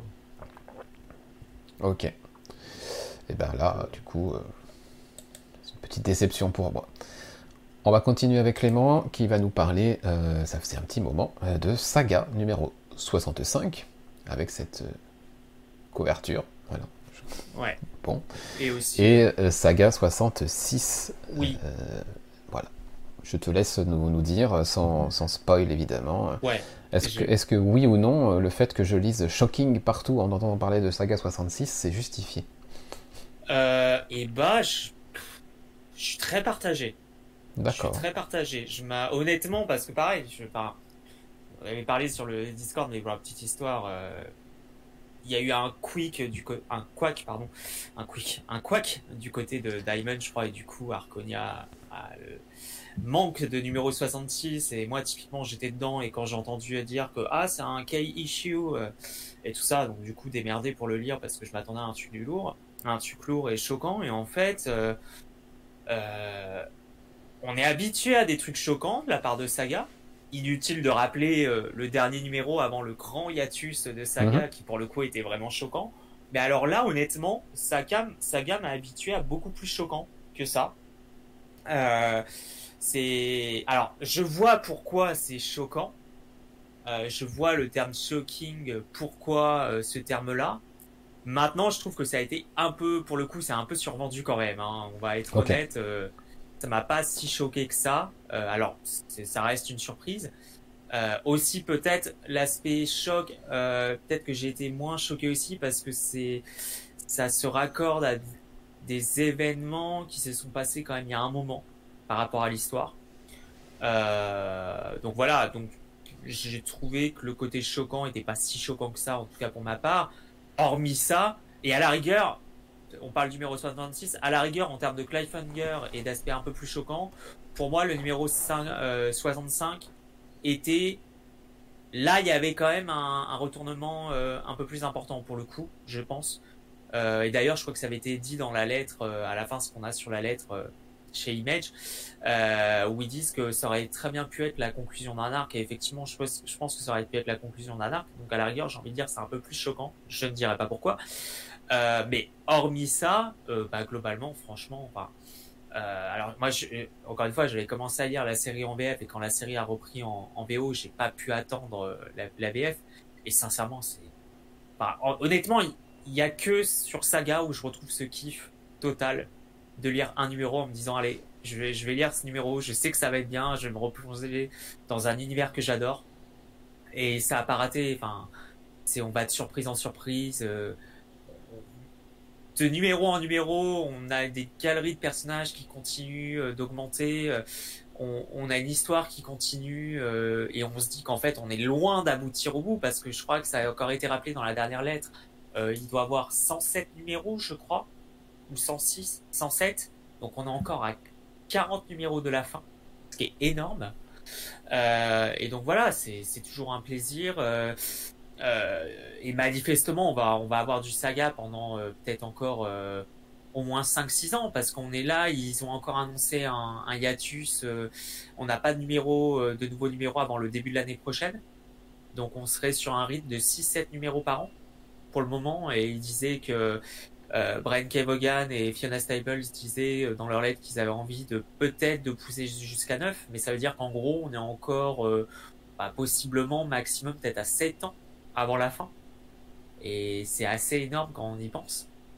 Et voilà, mais hormis ça, euh, c'est un détail, mais hormis ça, c'est voilà, c'est toujours aussi kiffant. Euh, ça prend son temps et, et c'est génial. Enfin, c'est toujours aussi génial, sincèrement. Il n'y a pas j'ai impossible pour moi de donner des défauts parce qu'en fait c'est tellement euh, enfin voilà c'est tellement une palette de personnages euh, d'un univers qui est tellement approfondi puis on s'attache tellement à tous les personnages et, sur ce numéro 66 effectivement on revoit des personnages euh, je dirais pas lesquels mais qui font plaisir à revoir et, voilà enfin c'est c'est enfin saga enfin j'ai envie de dire c'est saga ok ok ok euh, très bien. Eh bien, écoute, euh, moi j'attends encore un arc pour pouvoir avoir le hardcover, donc j'en ai encore pour un an. Très bien. Pourquoi pas euh, je, je, suis capable d'attendre pour Saga. Euh, continuons avec Boris. Boris, Boris qui va nous parler de. Euh, alors, pas du tout. je n'ai plus de visuel. Alors, ça, c'est un peu dommage parce que c'était Lonesome Hunters. Hunters numéro 1 et 2. Donc, bah, écoute, ce sera sans visuel pour celui-là, malheureusement. C'est dommage, c'est joli. C'est beau. C'est Tyler Crook. Donc Tyler Crook, dessinateur, aquarelliste, on va dire un peu pris, qui a travaillé avec Cullen Bunn sur des titres horrifiques. C'est toujours très très beau. Et donc il s'est lancé dans une d'une mini-série ou une mini, enfin plusieurs mini-séries à la suite. Donc c'est son premier travail de scénariste. J'avais lu la première la première mini en 4 The Lonesome Hunters, et là c'est The Lonesome Hunters, The Wolf Child. Donc c'est la suite, en 4 parties aussi.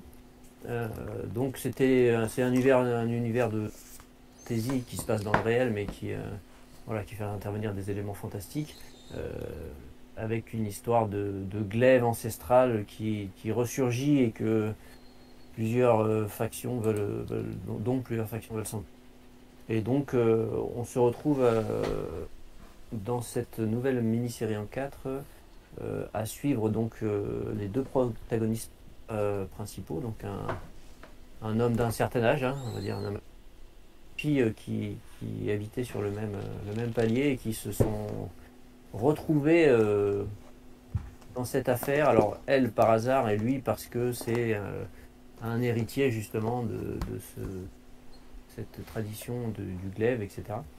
Et donc euh, dans cette deuxième partie, ils sont poursuivis par euh, des individus qui veulent récupérer le glaive. Et on suit un petit peu ce, cette course-poursuite et ce jeu de cache-cache. Alors c'est euh, agréable à lire, il n'y a, pas, a pas à dire. Il construit son univers tranquillement, euh, on suit les personnages, il y a des choses intrigantes, il y a quand même pas mal de mystères. Mais en termes d'écriture, je trouve qu'on voit que là justement c'est entre guillemets un scénariste débutant. parce que ça manque un petit peu de tension. Voilà, dans l'écriture. On lit les pages, il y a des trucs sympas, voilà, il pose des choses, euh, il construit les relations entre les personnages, mais on n'est pas, n'est pas passionné dans le sens où voilà, la tension est, pas présente. Donc c'est un petit peu dommage. Alors je pense que c'est aussi un titre qui, une fois les quatre numéros rassemblés, gagnera un petit peu en densité. Mais pris épisode par épisode, c'est un petit peu, un petit peu léger, on va dire. Maintenant c'est en 4, je vais continuer. S'il y a une autre mini-série, j'irai certainement. Parce que graphiquement c'est très très beau. J'aime beaucoup. Et puis que ça, ça se lit agréablement quand même. Maintenant c'est loin d'être un coup de cœur et c'est pas une série que je. Voilà, qui, restera dans mon, dans mon panthéon ou dans mes palmarès de l'année. Mais, euh, mais c'est sympatoche, voilà. Mais ça manque en termes d'écriture, je trouve.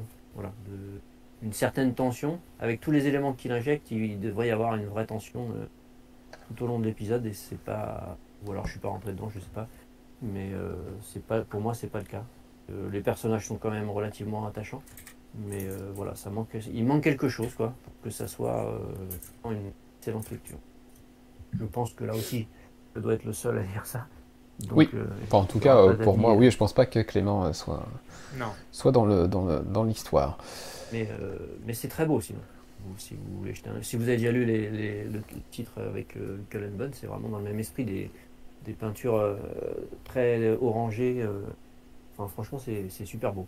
C'est vraiment un artiste que que j'apprécie euh, en termes graphiques beaucoup. Et avec Cullen Bunn, justement, autant Cullen Bunn, il y a du. Il y a, comment on peut dire Autant sur ces titres horrifiques, il est souvent très très bon en termes de, de scénario et justement de, de capacité à installer cette tension tout au long de ces épisodes. Ouais. Que, là, que là, malheureusement, on ne retrouve pas. Ok, bon. Je vais faire ma dernière, euh, ma dernière euh, chronique pour ma part. Euh, c'est quelque chose, je sais que Boris, tu as lu aussi. Oui, on va pouvoir Il s'agit. Il s'agit de Verse, euh, le livre 1, donc c'est de Sam Beck. C'est chez Comics Initiative, donc la version que je, que je vous montre, c'est la version du, du financement participatif sur, sur Ulule, la version collector, donc avec une jolie couverture en wraparound, et en plus ça brille, et moi vous savez que quand ça brille, forcément euh, j'aime. Donc, euh, d'abord on souligne le... Ah bah il y a même le petit bonus, les petits goodies qui sont là, donc le, le petit print et le petit, le petit marque-page, voilà, que je vais mettre de côté. Euh, D'abord, ce que je vais souligner, parce que je suis, je suis pas celui, enfin c'est clairement Boris qui lit le plus de comics initiative chez nous. Ça faisait un petit moment que je n'en avais pas eu entre les mains. Je souligne quand même la qualité de fabrication. Voilà, la couverture est, est vraiment chouette, les, les rabats, c'est de grands rabats. Euh, voilà, c'est bien foutu, c'est bien, c'est bien ficelé. Ils savent, ils savent aussi fabriquer des, Ouais, ouais, des, il y a- des- des- des bons bouquins en souple. C'est toujours de, bien, bien fichu, fabriqué en France. Ils communiquent là-dessus euh, pas mal. Mhm. Donc, euh, donc, ce qui fait que des fois, le, le prix est un, un tout petit peu plus élevé qu'ailleurs, mais c'est voilà, c'est- c'est un parti pris Ouais. qu'ils ont, qu'ils ont choisi, donc très bien. Et, et ils proposent des, bouquins de qualité. Bien- Donc, ouais. Verse, on est sur la partie 1, le livre 1, a priori sur 3, si j'ai bien compris. Ok. ouais. Euh, dans un univers du coup euh, fantasy. Euh, c'est donc Sam Beck qui fait ça. Est-ce que tu peux situer rapidement Sam Beck? Parce que moi je, je ne connais pas l'artiste, mais je crois que toi tu as lu autre chose. Pas du tout. Mais je Pas peux du tout. situer un peu, puisque j'en fais la, la- je fais le petit teasing. cette semaine, vous aurez l'interview de ça. Donc, euh, c'est une Une interview de Sam Beck, artiste qui a- c'est pour ça. Euh, c'est une artiste qui a travaillé sur d'autres titres de fantasy, mais moi que je n'ai pas lu. Et là, c'est la, la- a priori la première fois qu'elle qu'elle signe euh, à la fois l'histoire, le, scénario, le dessin. Et, euh, et c'est un, un, un univers qu'elle a- qu'elle avait déjà imaginé plusieurs années, qu'elle avait dû façonner et à construire. Et euh, effectivement, c'est prévu en trois, comme tu le dis. Et pour l'instant, euh, les deux premiers sont sortis en VO. En VF, je pense que le, le, le, le tome 2 devra arriver au dé- milieu d'année prochaine, on va dire à peu près, printemps ou début d'été ou plus tard. Et euh, dans son interview, elle dit que le 3 est déjà, déjà fait, déjà terminé, donc elle espère que ça va sortir assez vite en VO. Donc Chouette. je pense que voilà, d'ici euh, fin 2024, début 2025, on devrait avoir tout en français, je pense. Ok. Voilà, si ça Euh, en partie à ta question. Oui, donc Verse, du coup, euh, se situe dans un univers euh, où il y a très longtemps, c'est ce qu'on nous dit dès le départ, la magie était omniprésente dans cet univers-là. Les villes, d'ailleurs, étaient des villes qui flottaient dans les airs. et puis, bah, tout ça, c'est, dans tous les sens du terme, casser la figure. La magie n'existe a priori plus, ou presque plus. et une nouvelle langue est apparue qui s'appelle le verse, le verse, euh, qui est une langue qui semble euh, voilà, cacher quelques secrets, on va dire. On fait la connaissance de ce jeune homme euh, qui, qui, est là, voilà. on comprend rapidement qu'il a vécu quelque chose d'assez compliqué, c'est-à-dire que son frère Aran est disparu, enfin est mort. Euh, que ça a été plutôt un traumatisme pour lui. Il vit dans une petite bourgade de campagne, euh, du coup seul avec son père désormais, et il prend la décision de partir parce que euh, bah, pour lui, s'il veut apprendre le métier dont il rêve, qui est le métier de, forgeron, il veut forger des armes notamment.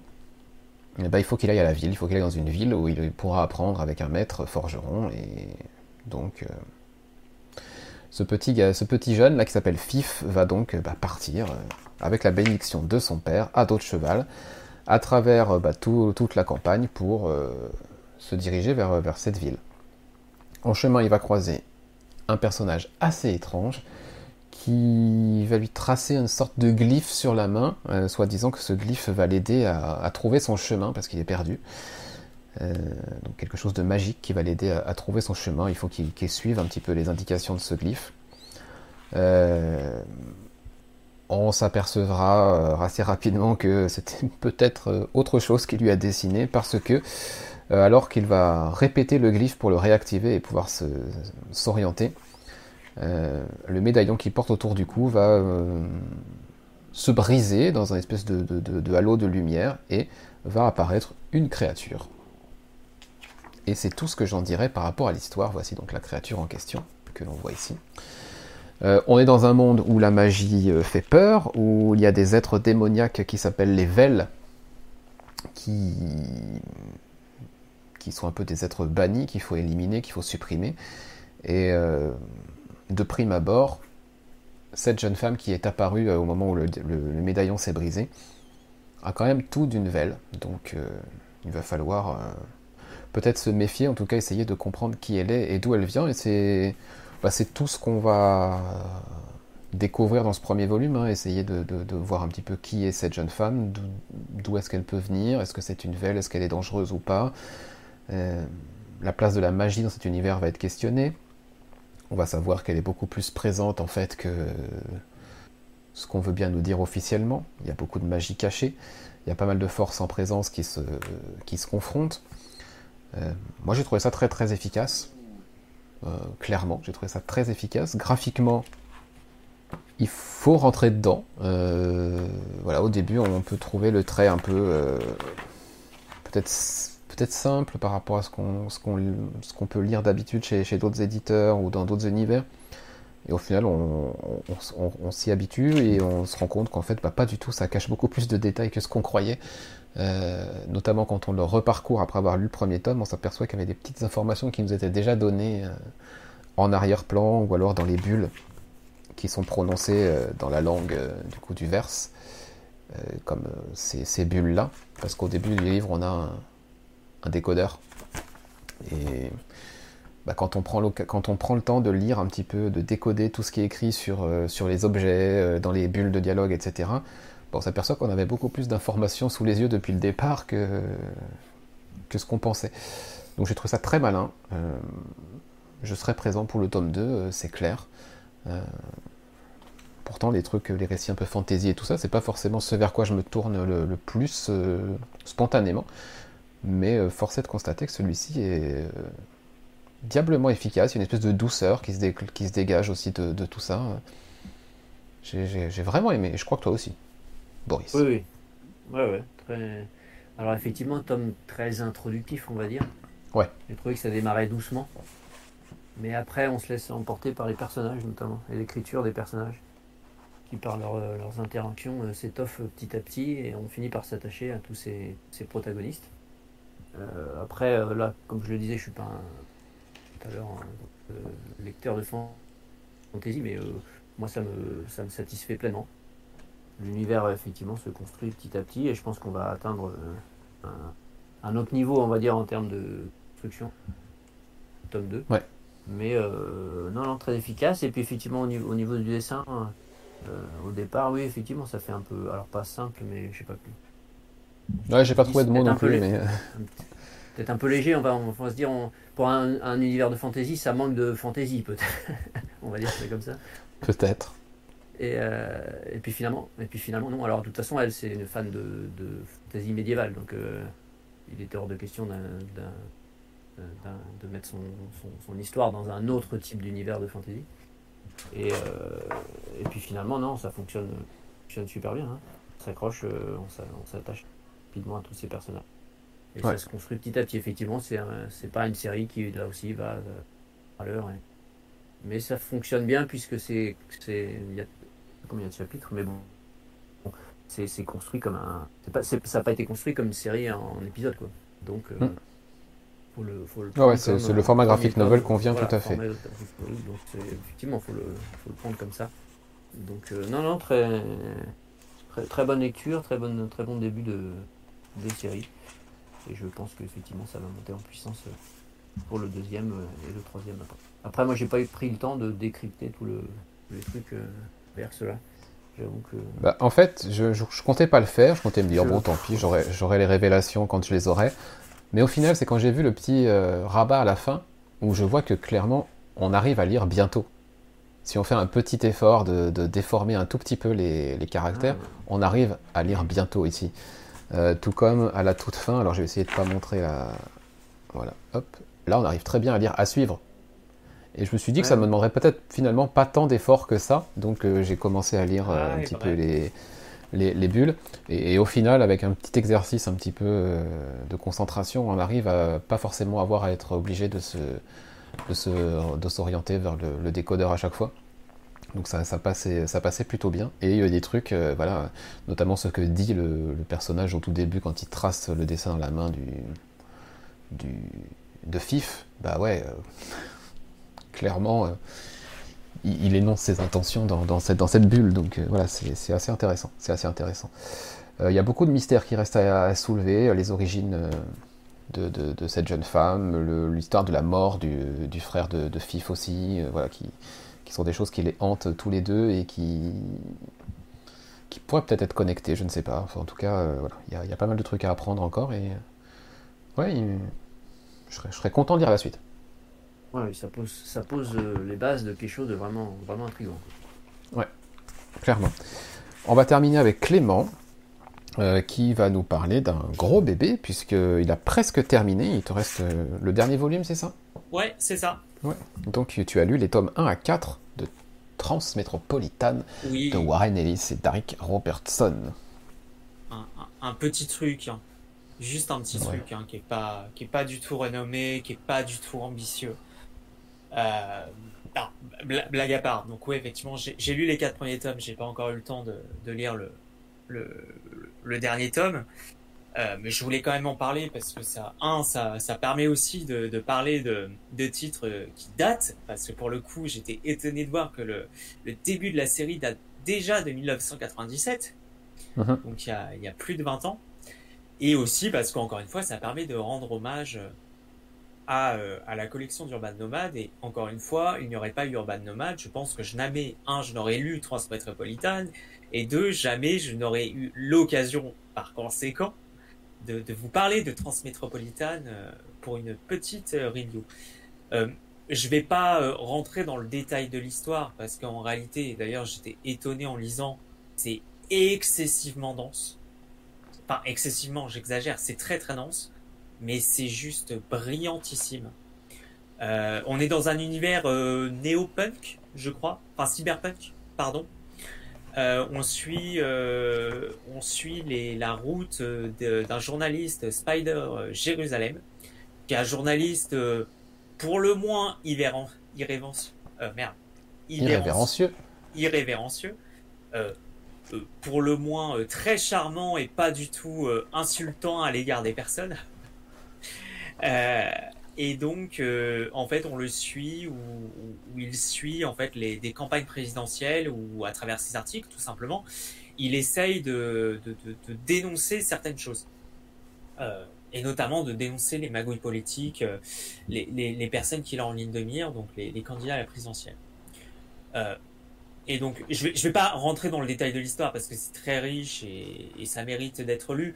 Mais euh, ce qui est assez saisissant avec Transmétropolitane, c'est qu'on a beau être sur, euh, je le disais, sur un, sur un comics qui a commencé en 97. C'est assez incroyable de voir à quel point le propos de Warren Ellis est encore d'actualité. Euh, il y a des choses vraiment, c'est d'actualité il était même, je pense, en avance sur son temps, puisqu'en fait, des problématiques qu'il soulève euh, dans les quatre premiers tomes, en fait, bah, c'est des problématiques qu'on connaît actuellement. Alors évidemment, hein, évidemment, il les pousse, euh, il les pousse, euh, il les pousse à l'excès, mais c'est volontaire, et ça donne un propos qui est très riche, très irrévérencieux, très intelligent, et une critique de la société, euh, bah, du coup, bah, début 97-2000, mais en réalité qui, qui, correspond parfaitement à ce qu'on a actuellement. Et c'est une critique de la société, des dérives du monde d'aujourd'hui, une grosse critique aussi des médias, euh, des médias, euh, du système politique, de l'influence qu'on peut avoir, euh, de, l'influence des médias, de l'influence des politiques, sur les magouilles aussi, sur comment faire passer certaines choses auprès de la population. Enfin, c'est vraiment des critiques d'ensemble et c'est euh, et c'est enfin c'est juste euh, c'est juste brillant. Euh, je pense pour le coup que cette œuvre là c'est une œuvre majeure et je pense qu'il faut la lire euh, en deux trois fois parce qu'en réalité moi je découvre ça et en fait la découverte euh, je découvre ça mais je pense que pour vraiment comprendre la, le texte à mon avis il faudrait il faut au moins le lire deux trois fois je pense pour vraiment saisir toutes les subtilités mais mais c'est brillant c'est du Warren Ellis c'est c'est enfin voilà c'est c'est un bijou. C'est un bijou. Alors, oui, évidemment, et ça se comprend tout de suite quand on lit même le premier tome, on comprend tout de suite pourquoi c'est un public averti. Euh, parce que autant dire que, comme j'aime dire, euh, si on veut avoir des idées d'insultes, bah lisons Transmétropolitane, hein, parce que c'est Warren Ellis est très euh, est très inventif en termes d'insultes. C'est très fleuri, c'est très fleuri. C'est très fleuri. Enfin, moi, je me tape des barres parce que je me dis, mais où est-ce qu'il va chercher toutes ces insultes là et on a une galerie, une palette de personnages qui est, qui est assez incroyable. On a des arcs. Euh, et en fait, la série monte en puissance parce que c'est vrai que sur le premier tome, c'est de l'installation. Et bon, un peu de mal quand même, faut réussir à s'accrocher. Et je dirais que la série décolle vraiment euh, à partir de la fin du deuxième tome. Et qu'on est sur une montée en puissance tout le long. Et je pense que là, le, dernier tome, donc le tome 5, ça va être. Euh, ça va être. Euh, ça va être quelque chose. Mais Enfin voilà, vraiment c'est excellentissime. C'est c'est très politiquement incorrect. C'est vraiment, on comprend pourquoi c'est du vertigo. J'en suis à point de me dire, est-ce qu'on serait capable de publier ça là, maintenant, en 2020 Je me demande. Je sais pas. Peut-être que oui, peut-être que je sais pas. Je... Je, je, je, ouais, je, je me demande, mais en tout cas, c'est brillant et, et en fait, ça a le mérite de poser un tas de questions parce que ça, euh, je, il pose quand même des questions, même sur la question du transhumanisme. Je veux dire, euh... la, la, notion de genre, notamment, il est très en avance ouais. sur son époque par rapport à toute la notion de genre. La, la fluidité ouais. du genre est, est, quelque chose. C'est même pas une question en fait pour lui, c'est tellement évident. C'est ça. Euh, ouais, Qu'on se dit en 1998, quand il écrit cet arc, waouh, euh, wow, euh, ouais, en 2023, chapeau. donc 25 ans plus tard, il y a des gens qui ont dans leur esprit toujours 25 ans de retard sur ce que lui dit. Ah là-dedans. Donc... Et même sur, euh, je, alors je sais plus quel art, mais il y a tout un propos aussi sur la question de l'intelligence artificielle, ouais. euh, qui est aussi très présente et qui est brillante, qui est brillante aussi sur la question de notre rapport à la technologie, de l'homme à la technologie aussi. et à la religion. Oui, il y a tout un arc génial. C'est un des arcs que je préfère sur la question de la religion. D'ailleurs, sur l'un, le euh, le lien entre la religion et le milieu politique.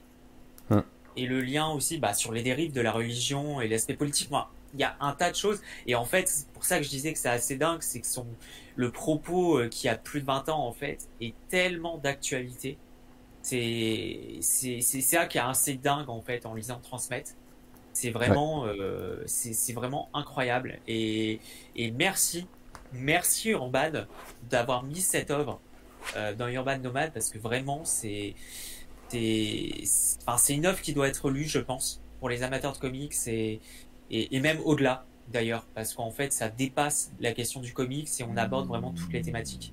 Et pour répondre à la question de Xav, euh, problème de confort de lecture, pas spécialement. Alors c'est vrai qu'on est sur des, on est sur des cases qui sont très riches, mais j'ai pas ce problème de, j'ai pas ce problème de confort. Je trouve que ça, ça fonctionne bien, euh, ça, ça me gêne pas du tout et je trouve d'ailleurs que bah, le format poche sur ce format-là, euh, pour lire transmettre, je trouve que c'est vraiment cool pour le coup. Pareil. Ouais. vraiment, euh, euh, Juste pour conclure par rapport à Transmétropolitane et ce que tu disais en remerciant Urban, etc. Effectivement, moi je les, je les, je les félicite d'avoir fait ce choix de, de, de, mettre ça dans la, dans la gamme nomade parce que les, les éditeurs ont aussi une, une mission par rapport aux œuvres qu'ils mettent, à disposition, presque une mission d'éducation. Et quand on sait le public qui est visé par Transmétropolitane, qui est notamment un public assez jeune, euh, voilà, on, a là quelque chose qui, qui est un peu une ode aussi euh, bah, à l'esprit critique. Et, ah ouais, non mais complètement. Et à ouvrir les yeux un petit peu sur le monde qui, qui, qui, nous entoure, sur, sur les médias, sur les liens entre les lobbies, la politique, la religion, enfin voilà.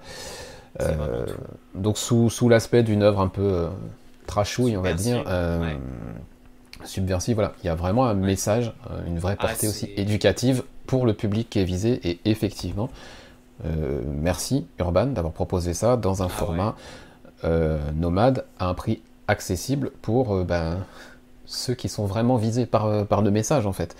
Ah ouais, ouais. Donc, vraiment, ça. sincèrement, enfin, ah ouais, complètement. Et sincèrement, euh, j'exagère pas dans ce que je veux dire. Je pense que typiquement, on, on même sur les supports, tu parlais d'éducation.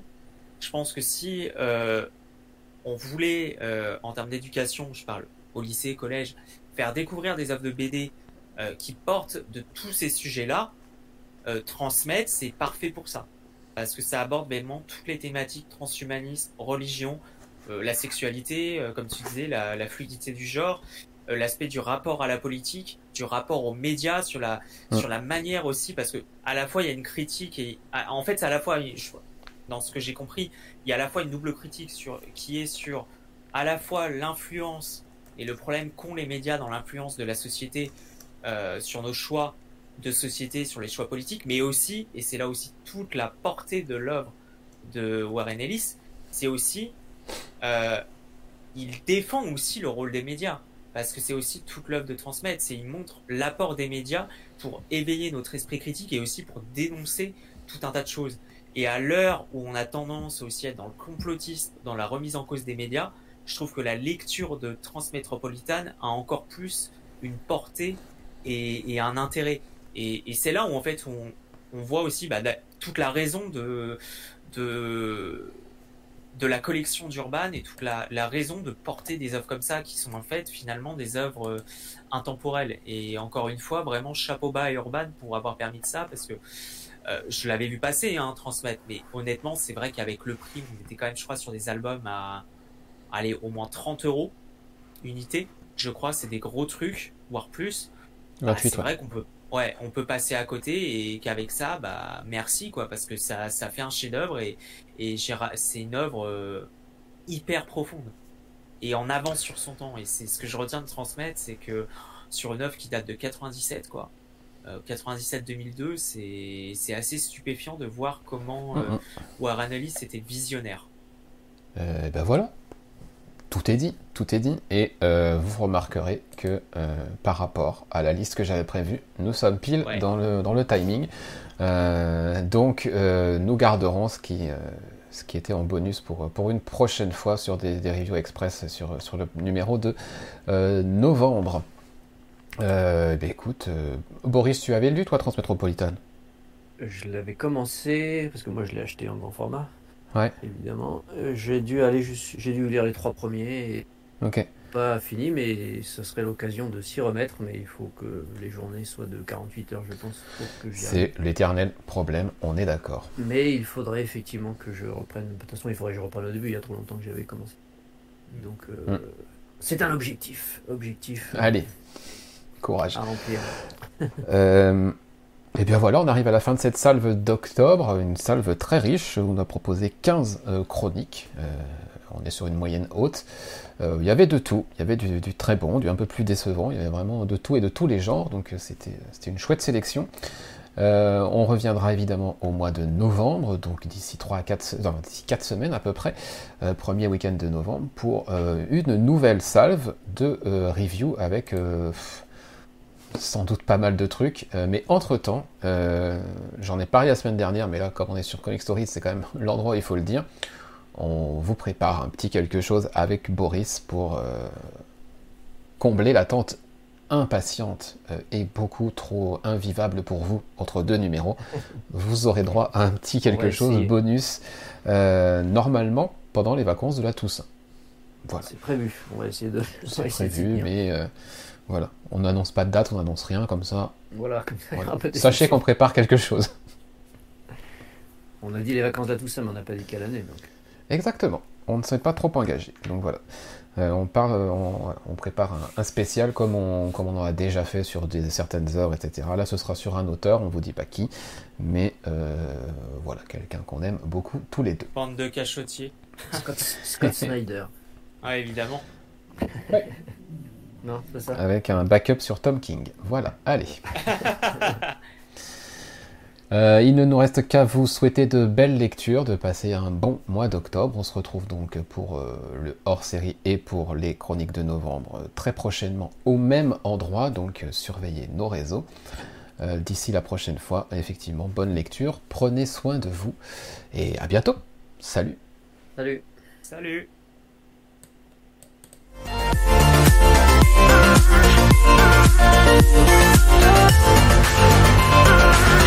Oh,